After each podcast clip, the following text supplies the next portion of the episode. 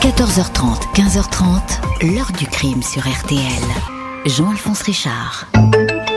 Une petite fille de 11 ans est morte dans des conditions horribles hier après-midi à Annemasse, en Haute-Savoie. Sophie a été découverte dans la baignoire de l'appartement familial, bâillonnée, les mains attachées dans le dos avec du scotch. Selon les enquêteurs, il est possible qu'elle ait ouvert elle-même la porte à son agresseur. Bonjour, Lucien Gilles de Vallière était un étudiant de 18 ans quand il a tué la petite Sophie Bouvier 10 ans, presque 11. Ce fils de bonne famille va continuer à semer la terreur dans les rues d'Annemasse en agressant toute une série de jeunes adolescentes et de jeunes filles, reconnaissant les lieux avant de passer à l'acte suivant dans la rue ses proies pour tout savoir de leur jeune vie, préparant ses crimes dans le plus infime détail.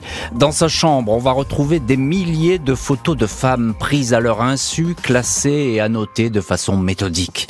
Pendant des années, celui que la presse baptise le monstre d'Annemasse va échapper aux enquêteurs, bien trop intelligents pour commettre la moindre erreur. La stupéfaction sera totale en découvrant que le monstre, comme on dit, individu réputé glacial, dépourvu de toute humanité, insensible aux souffrances, a un visage d'enfant de cœur. Mais qui est donc cet homme, chose rare, déclaré incurable par les psychiatres Éprouve-t-il, 30 ans après, enfin des remords? Question posée aujourd'hui à nos invités, témoins et acteur de cette histoire. 14h30, 15h30. L'heure du crime sur RTL. Aujourd'hui, dans l'heure du crime, la trajectoire de Lucien Gilles de Vallière. Un nom qui va longtemps rester inconnu pour les policiers. À la fin de l'hiver 1986, c'est sous le surnom du monstre d'Annemasse qu'est désigné cet individu. Il vient de tuer une petite fille et va semer la terreur dans la ville de Haute-Savoie. Ce jeudi 13 mars 1986, aux alentours de 17h, la docteure Michelle Bouvier appelle son domicile à quelques rues seulement de son cabinet médical au centre-ville d'Annemasse. Chaque jour à la même heure, elle vérifie ainsi que sa petite Sophie, 10 ans, est bien rentrée de l'école. C'est la première année que l'enfant fait le trajet toute seule. Le téléphone ne répond pas. La médecin reçoit un patient, elle rappellera un peu plus tard. Au même moment, 17h10, le frère aîné de Sophie, Guillaume, et un copain à lui, Jérôme, tous deux âgés de 13 ans, arrivent à l'appartement. Il sonne, mais la petite sœur n'ouvre pas. Guillaume utilise donc ses propres clés. Les deux garçons entrent, intrigués par un coupe-papier posé en évidence sur une console, objet jamais vu dans la maison, et par des flaques d'eau sur le carrelage de l'entrée. Guillaume cherche sa sœur. Il s'aperçoit que la chambre de sa mère est entr'ouverte. Dans l'entrebâillement, il distingue soudain un visage. Un jeune homme, grand et mince, sort tranquillement en demandant si Sophie est là. Guillaume est décontenancé, le téléphone sonne, il répond. À sa mère, il raconte qu'il vient de croiser un homme dans l'appartement, lequel vient de sortir. Où est Sophie demande la mère. Guillaume va vite retrouver sa petite sœur, dans la salle de bain, dans une baignoire remplie aux trois quarts d'eau, tête immergée, chevilles attachées par des cordelettes, poignets liés dans le dos, la bouche obstruée par un bout de tissu, l'enfant est inerte. Ni les policiers ni les médecins de l'hôpital d'Ambilly ne vont parvenir à ranimer Sophie. L'autopsie indique que la petite fille porte quelques échymoses, mais elle est morte des suites d'une noyade. Elle n'a pas été violée, mais elle a fait l'objet d'attouchements sur les parties intimes. Les policiers de la PJ d'Annecy et du commissariat d'Annemasse placent sous scellé les cordelettes à rideau, ayant servi à entraver la victime, le morceau de caleçon utilisé pour la bâillonner, du ruban adhésif et le mystérieux coupe-papier, hélas, manipulé par les garçons. Seule une demi-empreinte papillaire est relevée. À l'époque, l'ADN n'existe pas, aucune trace exploitable dans la salle de bain ou la chambre de la maman. Les vêtements de Sophie ont disparu, peut-être emportés par le maniaque. Ils ne seront retrouvés qu'une semaine après le crime, cachés dans un placard de l'appartement, lacérés et découpés en forme de croix. Guillaume et son copain Jérôme sont questionnés sur l'individu qui a quitté l'appartement. Un portrait robot est dressé. Un homme très mince, grand, 1m80 environ, lunettes avec monture en écaille, blond, la peau très claire, la vingtaine ou un peu plus, portant des vêtements démodés. Au commissariat d'Annemasse, le commandant Jacques-Claude Lambert fait aussitôt le lien avec une affaire qui s'est déroulée huit mois auparavant. Le 21 juin 1985, Angélique, 8 ans, a été agressée alors qu'elle entrait dans l'ascenseur de son immeuble en centre-ville. Un homme l'a entraînée au sous-sol, l'a ligotée avec des cordelettes dans le local poubelle, lui a posé du ruban adhésif sur la bouche, il a découpé ses vêtements avec des ciseaux, l'enfant a subi des attouchements, elle était terrorisée, l'individu l'a laissée seule, assise sur une poubelle. Angélique, trop petite pour décrire l'homme, se souvient tout juste de sa silhouette, même mode opératoire, même cordelette, même ruban adhésif pré-découpé, même quartier, même allure pour les deux victimes. Un pédophile sévit donc à Annemasse et il vient de tuer. Et effectivement, on s'aperçoit que l'assassin euh, de la petite Sophie n'en est pas à son coup d'essai. Déjà deux victimes répertoriées, et c'est tout de suite l'inquiétude qui va s'installer euh, dans cette ville. Bonjour Serge Puyot. Bonjour Jean-Alphonse. Merci beaucoup d'être avec nous aujourd'hui dans l'heure du crime. Vous êtes journaliste, on vous connaît bien sur RTL puisque vous êtes le correspondant de notre radio dans la région Rhône-Alpes et vous êtes un, spécialiste notamment du, fait divers. Ce sont des histoires que vous connaissez bien. Euh, je, parlais d'Annemasse, c'est pas une très grande ville. Euh, j'allais dire tout le monde se connaît, mais presque. Euh, l'inquiétude dans cette ville qui s'installe à ce moment-là, elle va durer et perdurer des années, j'ai envie de dire. Effectivement, hein, l'émotion est considérable dans cette petite ville qui euh, touche Genève. On est quasiment sur la, frontière franco-suisse. Mhm. Euh, c'est la psychose, hein, une petite ville de 30 000 habitants. Il y a donc un pervers euh, qui rôde dans la ville et il est capable de tuer une petite fille de 10 ans. donc inutile de vous dire que tous les parents ont peur, ont peur pour leur enfant. Et, et c'est vrai que cette peur va durer plusieurs années puisque euh, le meurtrier présumé de la petite Sophie ne sera arrêté que plusieurs années plus tard. Ah oui, ça va, ça va durer des, années, cette espèce de psychose qui s'installe à, Annemasse. On a le sentiment, Serge, détrompez-moi évidemment si je ne dis pas la vérité, mais qu'il est très organisé cet homme. Hein. il fait rien au hasard, tout est, tout est minuté, prévu, référencé. Ah effectivement, il organise parfaitement, si je puis dire, ses agressions. il les prépare. Tout est minuté, comme vous l'avez dit, tout est organisé. Il fait en sorte de laisser euh, le moindre trace possible. Et d'ailleurs, il n'en laisse quasiment pas derrière lui, euh, ce qui va considérablement euh, compliquer la tâche des enquêteurs. Mmh. Et donc, c'est un, homme, un jeune homme, qui pendant des années va tenir en échec la police et, et donc jeter l'effroi dans la ville d'Annemasse. Il n'y a pas d'empreinte, hein non, il n'y a pas d'empreinte ou très peu. Euh, on retrouve euh, lors de l'assassinat de la, petite Sophie effectivement des traces de sperme euh, sur une serviette, mais à l'époque l'ADN en est à ses balbutiements et ce sperme ne permet pas d'identifier un, suspect. Et au niveau des empreintes papillaires, eh bien hmm. là il est extrêmement prudent. Il porte des gants, Lucien Gilles de Vallière, et donc on n'arrivera jamais à identifier effectivement ces traces papillaires. Eh oui, l'ADN, le sacro-saint ADN à l'époque, évidemment, il, n'existe pas. Et ce Lucien euh, Gilles de Vallière, eh bien, pour l'instant, on ne connaît pas euh, son nom. Bonjour, maître Georges Rimondi. Oui, bonjour. Merci beaucoup, vous aussi, d'avoir accepté l'invitation de l'heure du crime. Euh, votre concours nous est très précieux aujourd'hui parce que vous, allez pouvoir nous aider à comprendre un petit peu les mécanismes de cette euh, terrifiante histoire. Vous êtes l'avocat de la famille de Sophie Bouvier. Euh, vous avez suivi de A à Z de cette histoire. Vous avez vu tous les documents, les d'enquête qui ont été, qui vous ont été rapportés. Il y a une question. Qu'est-ce qu'elle dit, l'autopsie de la petite Sophie? Est-ce qu'elle est capitale pour comprendre un petit peu le, le mécanisme de ce personnage dont, encore une fois, on ne connaît pas le nom à l'époque. Oui, elle est capitale parce que d'une part, elle permet de connaître la cause du décès, puisqu'on sait que la petite Sophie est décédée à la suite d'une noyade, et on sait qu'elle a fait l'objet d'attouchements, mhm. euh, y compris d'une pénétration digitale. Et vous savez qu'à l'époque, euh, la pénétration digitale n'est pas encore un viol. Ah, elle n'est pas considérée à l'époque comme un viol, d'accord. Voilà, ça l'est devenu plus tard. Mhm. Maintenant, on considère que tout acte de pénétration, sous quelque forme que ce soit, est un viol, mais à l'époque, ce n'est pas le cas. Donc l'autopsie nous permettra au moins déjà de comprendre les causes du décès, et c'est essentiel, naturellement, parce qu'on comprendra mieux après le modus operandi de l'agression. C'est ça. Alors, euh, je parlais de, sa maman, Sophie, Sophie, à Sophie Bouvier.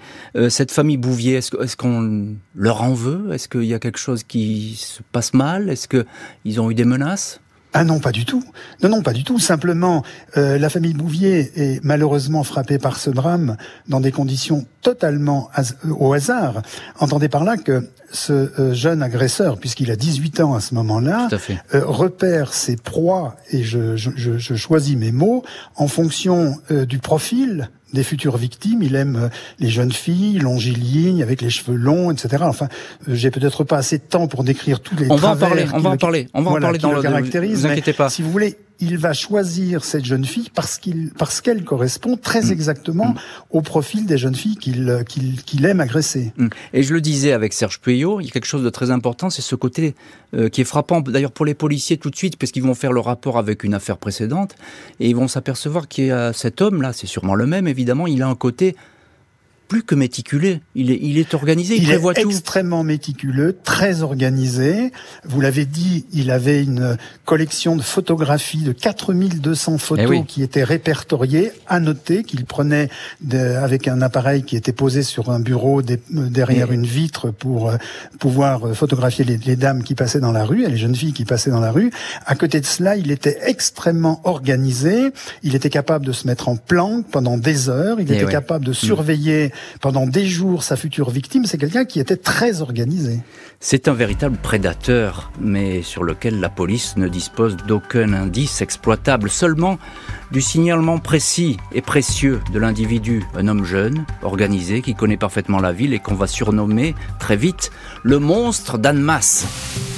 La police judiciaire a déjà relié le dossier Sophie Bouvier à l'agression huit mois plus tôt d'Angélique, âgée de 8 ans. Cette dernière avait eu miraculeusement la vie sauve. Mais un autre cas est mis au jour, l'attaque trois mois avant le meurtre de Stéphanie, 12 ans. Elle aussi a été conduite dans la cave de son immeuble au centre d'Annemasse, les yeux bandés avec du ruban adhésif bâillonné et poussé sur un vieux matelas. Une nouvelle fois, tout était prêt ici pour accueillir la victime. Stéphanie a sans doute dû son salut au fait qu'elle s'évanouisse. Son agresseur a cru qu'elle était morte. Il a pris la fuite en abandonnant sa victime. Trois très jeunes filles attaquées dans un même périmètre par un même homme. La diffusion du portrait robot dans les journaux entraîne une cascade de témoignages, de dénonciations, sans résultat. Jusqu'à ce coup de théâtre, 11 février 1987, Guillaume, le frère de Sophie, reconnaît formellement dans la rue, près de chez lui, l'homme qui était dans l'appartement le jour du meurtre. Celui-ci porte désormais une fine moustache, Guillaume le suit, mais l'homme le repère, pas de téléphone portable à l'époque. Quand la police est prévenue, il est trop tard. Trois ans vont s'écouler sans qu'aucune piste mène au tueur de Sophie, agresseur d'Angélique et Stéphanie.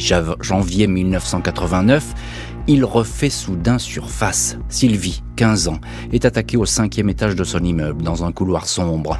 Elle décrit un individu qui n'a pas dit un, mot, dont le visage est masqué par un bas opaque. Il portait des gants et avait une bouteille contenant un liquide blanchâtre, de l'éther ou du chloroforme. Il avait, comme d'habitude, repéré Sylvie à la sortie de l'école. L'homme, vêtu de sombre, n'a laissé aucune empreinte. Personne ne l'a vu entrer ou sortir de la résidence. Août 90, il sévit à nouveau. Cette fois, il frappe de nuit à 1h30 du matin sur un pont qui enjambe la rivière Larve. Nathalie, 21 ans, déficiente mentale, est empoignée par un inconnu qui lui pose un tampon de chloroforme sur la bouche, ligoté avec les fameuses cordelettes et du ruban adhésif, attaché à une table de jardin dénudée. L'homme tente de la violer, n'y parvient pas, peut-être parce que la jeune femme ne lui résiste pas et semble le laisser faire. Il quitte les lieux. 25 mars 1991, une patrouille de police d'Annemasse interpelle un homme près de la rue de la Gare. À la vue du gyrophare, qui ne lui était pourtant pas destiné, il s'est enfui à toutes jambes. L'individu a un bas de femme sur le sommet du crâne. Dans son sac à dos, Cordelettes, bombes lacrymogènes, lampe torche, une paire de gants.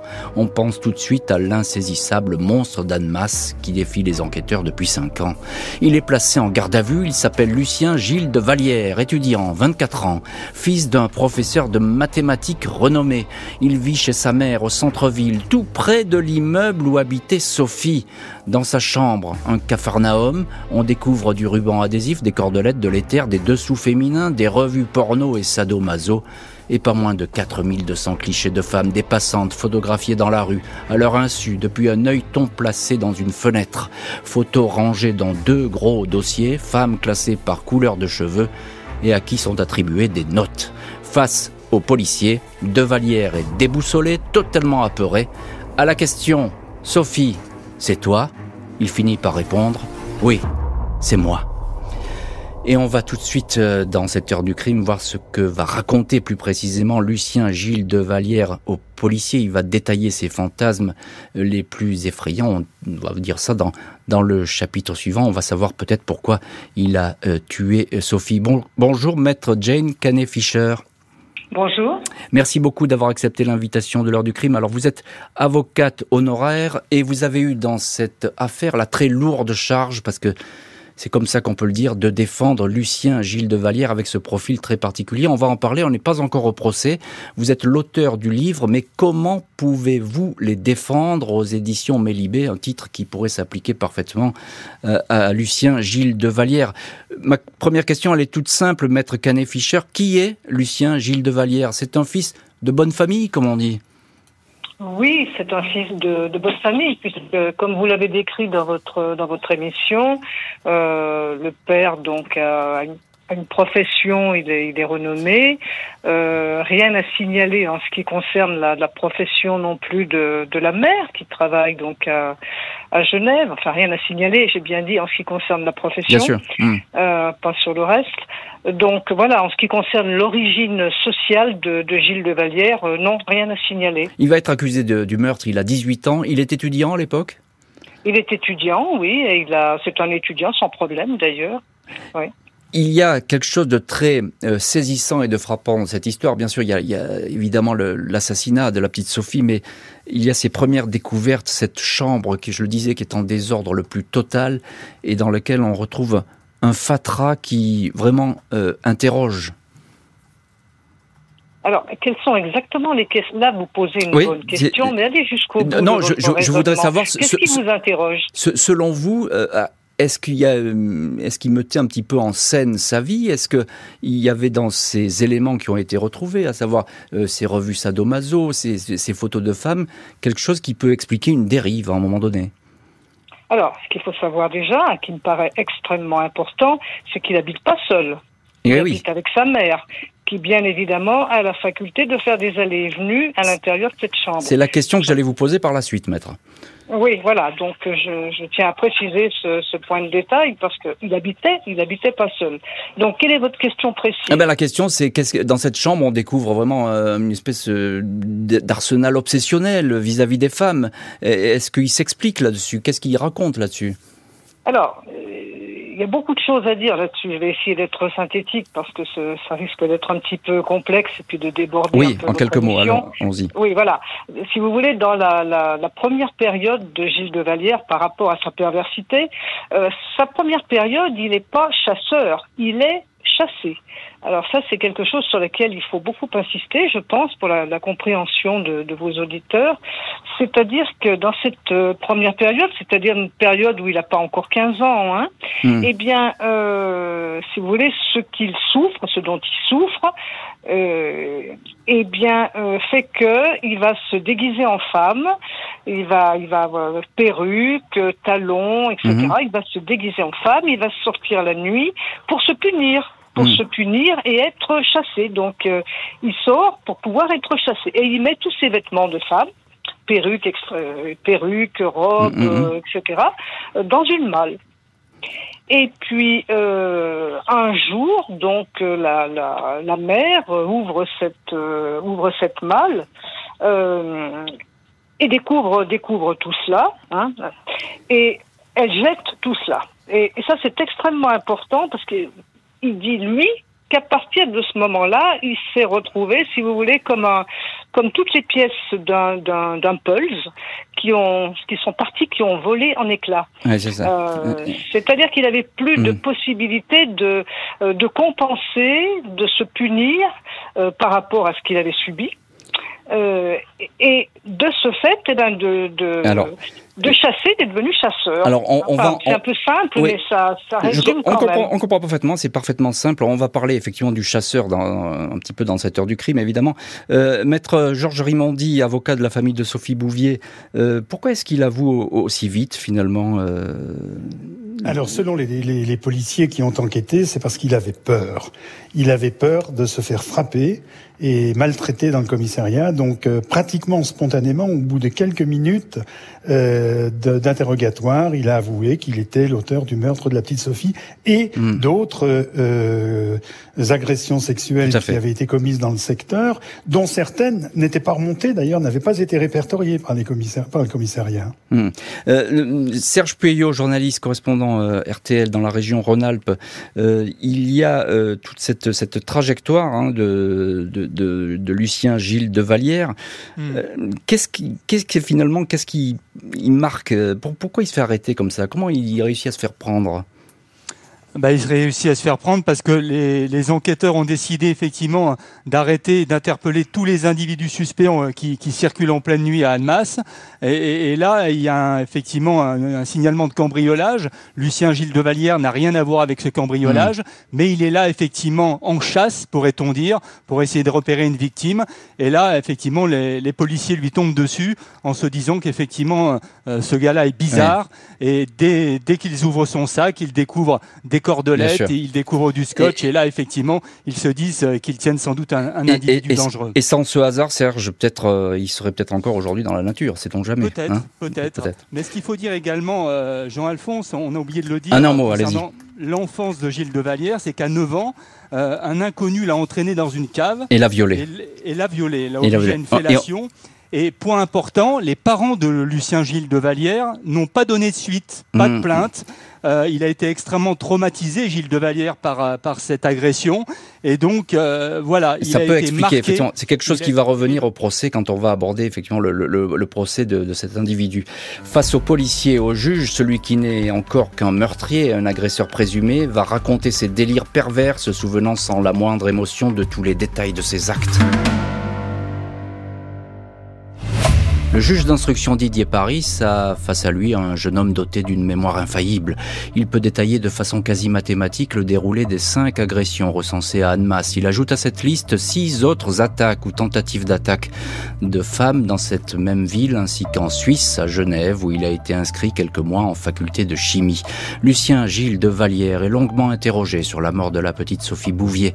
Il raconte qu'il avait tout préparé. Il l'avait croisée une dizaine de jours auparavant dans la rue, séduit, dit-il, par la beauté de son visage et ses longs cheveux blonds. Dans un sac, il avait rangé le matériel nécessaire à son immobilisation et à son déshabillage. Deux carrés d'adhésif avaient été prédécoupés pour être posés sur ses yeux. Le coupe-papier était destiné à la menacer. Après l'avoir ligoté, il s'était aperçu que la petite fille était arrivée à agripper une peluche. Il avait alors refait ses liens. Après l'avoir caressée, il l'a plongée dans la baignoire, l'a noyée en appuyant avec son pied sur le thorax précis, glacial, mais un homme qui refuse de participer pourtant à la reconstitution. Ce que vous faites est inhumain, lance-t-il au juge Paris qui ne va jamais oublier ces mots. Lucien Gilles de Vallière raconte que depuis l'âge de 18 ans, il est sujet à des pulsions. Attiré par des jeunes filles préadolescentes aux longs cheveux, il aime voir des corps attachés, des corps féminins mouillés, dit-il. Cette fascination est devenue permanente. Le suspect reconnaît que c'est pour assouvir ses pulsions qu'il se mettait régulièrement en chasse. Il s'habillait alors de sombre, utilisait depuis peu un bas de femme pour masquer son visage. Sa mère, chez qui il vit, est entendue. Elle entretenait avec son fils des rapports quasi fusionnels. Elle jure qu'elle ne s'est jamais douté que ce fils-là pouvait être un criminel en puissance. Et on a dans cette heure du crime, au téléphone de l'heure du crime, maître euh, Jane Canet Fisher, euh, qui a défendu euh, Lucien Gilles de Vallière dans le procès qui va venir. maître Canet Fischer, est-ce que vous vous souvenez de votre première rencontre avec Lucien Gilles de Vallière? Quel est, quel est alors votre sentiment? Quel est l'homme qui apparaît devant vous? Oui, je me souviens très bien de, de cette première rencontre. Vous savez, c'est le genre de, de choses qu'on peut pas oublier. Hein. C'est une affaire tellement, tellement épouvantable.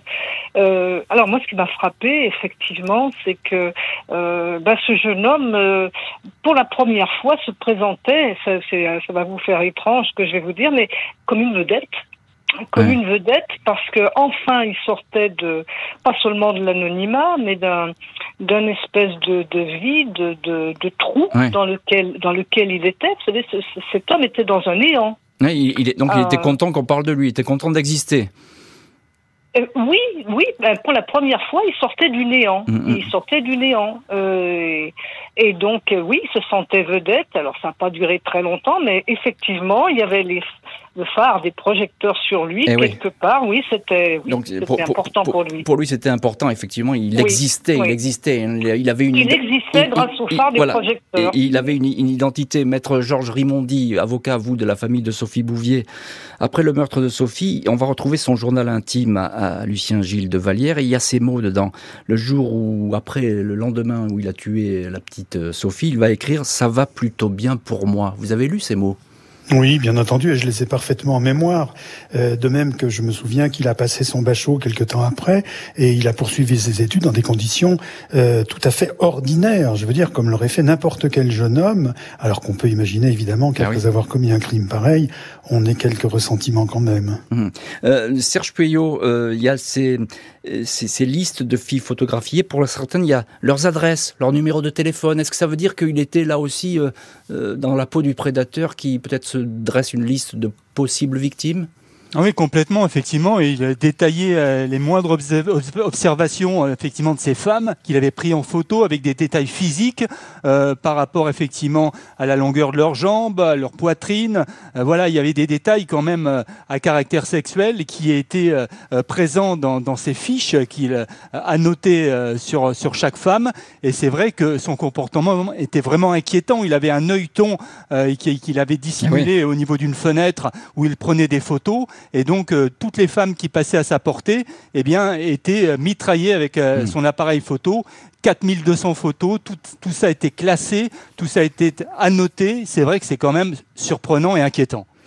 L'étudiant passionné d'informatique va être d'abord jugé en correctionnel pour certaines agressions, puis comparaître aux assises pour le meurtre de Sophie, les agressions de Stéphanie et de Nathalie. Ce 9 décembre 1993, Lucien Gilles de Vallière, 26 ans, est dans le box de la cour d'assises de Haute-Savoie, à Annecy. Physique longiligne, 1m83 pour une soixantaine de kilos, polo noir, t-shirt noir, coupe de cheveux d'adolescent. Il ressemble davantage à un séminariste qu'à un assassin. Malgré son air craintif, il livre des réponses assurées, mécaniques, glaçantes sur la mort de la petite Sophie Bouvier, 10 ans. La mère de la victime qui témoigne devant une table où l'on a posé les scellés, les habits découpés de sa fille, ne regarde pas l'accusé. Pour moi, il n'existe pas, dira-t-elle plus tard. Les expertises sont accablantes. De possède une distanciation affective, une absence d'émotion et de culpabilité, notent les experts. Ils assurent que cet homme présente un état dangereux, gravissime. Il n'est ni curable, ni réadaptable. Maître Jane Canet Fisher explique que contrairement à ce qu'indiquent les experts, Lucien Gilles de Vallière n'est certainement pas incurable. Il a suivi une thérapie en détention qui commencerait à porter ses fruits. L'avocate estime que le passé d'enfant violé de l'accusé doit être pris en compte, tout comme la responsabilité de ses parents. Cinq jours de procès, deux heures de délibéré. De Vallière est condamné à la perpétuité, assorti d'une peine de 30 ans de sûreté. Et voilà donc euh, de, celui qu'on surnommait le monstre d'Annemasse qui est condamné à la perpétuité avec une lourde peine de sûreté, là la plus importante qui soit. Maître Jane Canet Fisher, vous êtes évidemment à ce procès. À l'époque, vous défendez Lucien Gilles de Vallière. Vous allez avoir cette parole très forte, moi qui m'a marqué beaucoup en, en lisant les, les, comptes rendus. Vous allez dire, il devrait être trois à être jugés euh, aujourd'hui, à savoir euh, Lucien Gilles de Vallière, mais aussi sa mère et puis la personne qui l'a violé. Est-ce que vous pouvez nous dire quelque mots là-dessus alors, en ce qui concerne la mère, je ne peux pas justement vous donner davantage de détails. Si je l'ai dit, c'est que j'ai des raisons extrêmement précises mmh. euh, de le dire, mais que euh, Monsieur Gilles de Vallière a préféré, enfin préféré le mot, il faut quand même il, est, il faut le, le peser bien sûr, mais il n'a pas souhaité, si vous voulez, que je dise certaines choses. Je ne sais pas si elles auraient pu légèrement atténuer ou pas donc euh, cette cette peine extrêmement lourde, euh, mais en tout cas il n'a pas voulu que je les dise. Mm. Donc j'ai quand même, j'ai quand même dit que la mère aurait dû euh, effectivement être à ses côtés pour être jugée. Mm. Euh, je ne je peux pas vous en dire plus. Je vous laisse, euh, voilà. Oui, non, mais je, en résumé, c'est pas, si vous voulez, le préjudice qu'il a subi à l'âge de 9 ans, il en a subi ensuite un autre, j'allais dire 100 fois plus gravissime. Et mm. ça, je, je, ne peux pas en parler. On comprend bien, maître. Serge Puyot, journaliste, correspondant RTL dans la région Rhône-Alpes, vous êtes à ce procès, vous l'avez couvert. Euh, en quelques mots, quelle est l'attitude de l'accusé? Comment est-ce qu'il se présente? Alors écoutez, ce qui m'a marqué, c'est la froideur de Lucien Gilles de Vallière, euh, notamment lorsqu'il a raconté le meurtre de Sophie. Une froideur extrême, complètement détachée. Donc mhm. il a expliqué que l'enfant était arrivé de l'école. Elle n'a pas eu de réaction, dit-il. On aurait dit qu'elle m'attendait. J'étais coupé de la réalité comme une, dans une bulle. À partir de là, je ne pouvais plus reculer. Mhm. Je devais appliquer mon scénario à la lettre. Donc il explique qu'il a amené la petite fille dans sa chambre, euh, qu'il a lié les mains et les pieds de la, de, la, de la fillette avec des cordelettes. Sophie m'a demandé, vous allez me faire mal? Je lui ai dit, non, ne t'en fais pas. Hmm. Voilà, il dit ça froidement. Euh, il va faire couler un bain donc dans, dans, la baignoire de la salle de bain. il va même préciser un bain d'eau tiède. Exactement. Euh, et puis effectivement, euh, Sophie est terrorisée. Euh, elle se raccroche à ses peluches. Il lui met un, chiffon dans la bouche pour la faire hmm. taire. et puis il lui dit "Tu respires normalement?" Et la petite dit oui avec la tête. Il découpe ses vêtements avec des ciseaux. Hmm. L'enfant se retrouve nu.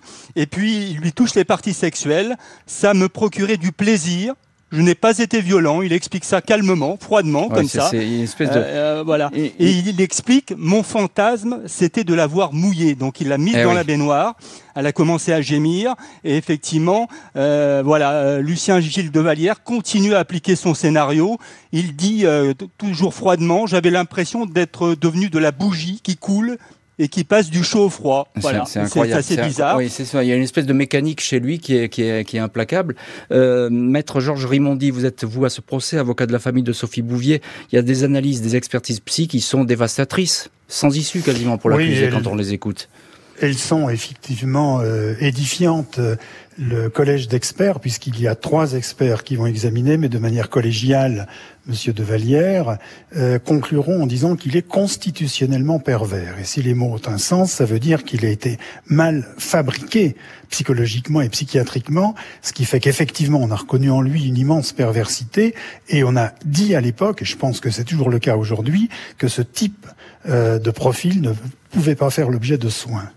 Oui, donc c'est dire que là, c'est très rare que des experts comme ça disent quelqu'un est incurable. Hein. Ah oui, je peux vous dire, en matière criminelle, en matière criminelle, je jamais vu dans d'autres dossiers.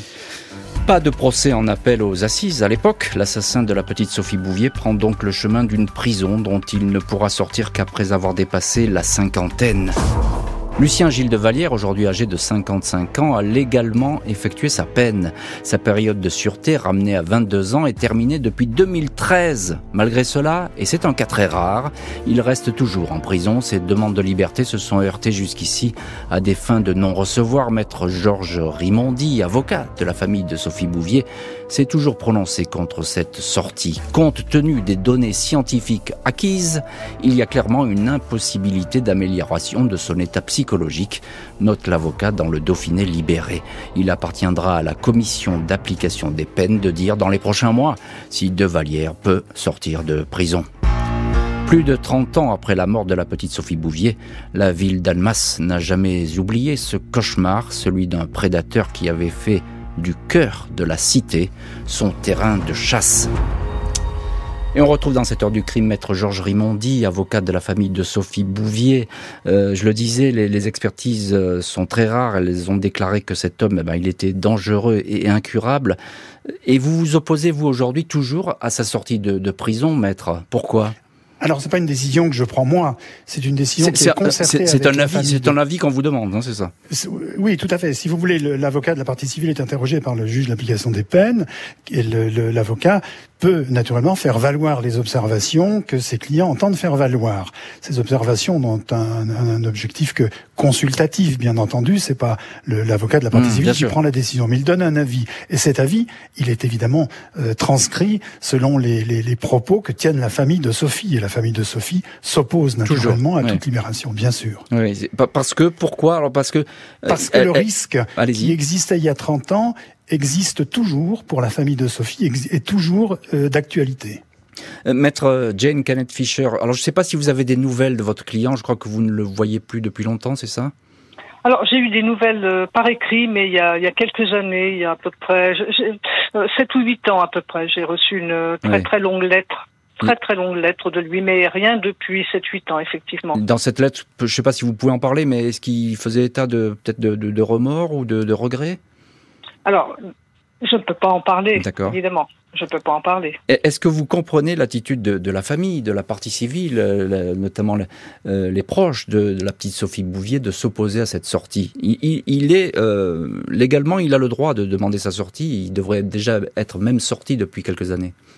Bah, écoutez, en tant que en tant que maire, en tant qu'être humain et en tant que mère, bah, ça me paraît évident, si vous voulez, que la famille s'oppose. Je veux dire, bon, euh, euh, en tant qu'avocat, bah, je n'ai pas d'éléments pour vous répondre.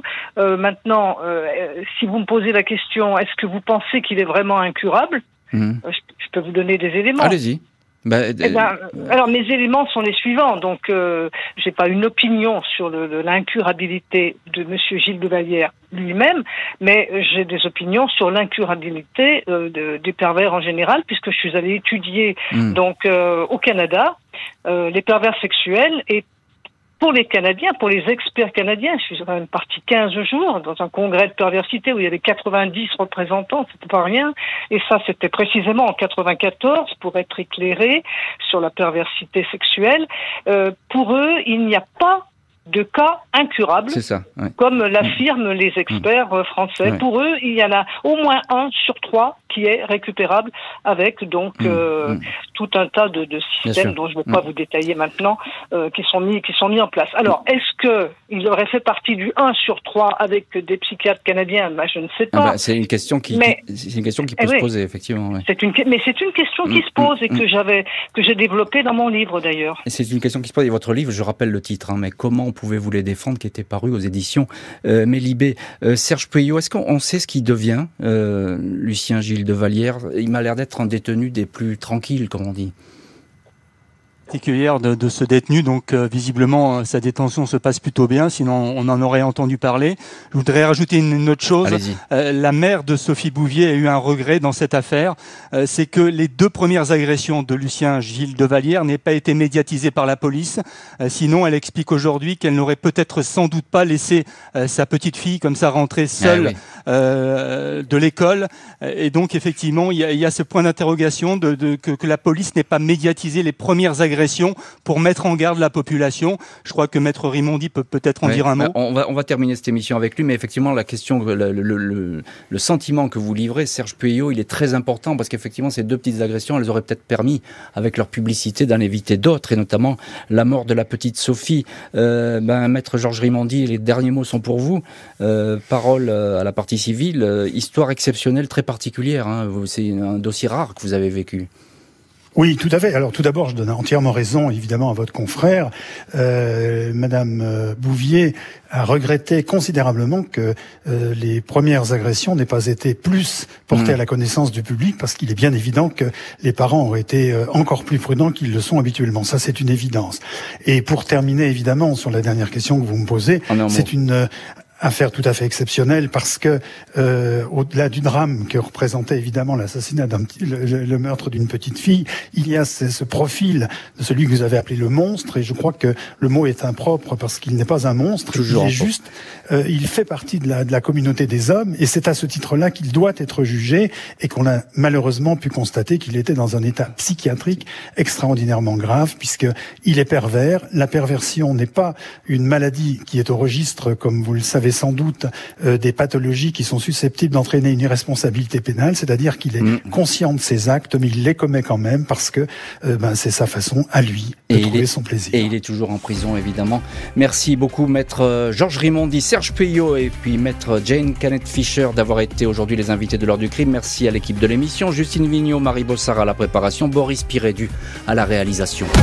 L'heure du crime, présenté par Jean-Alphonse Richard sur RTL.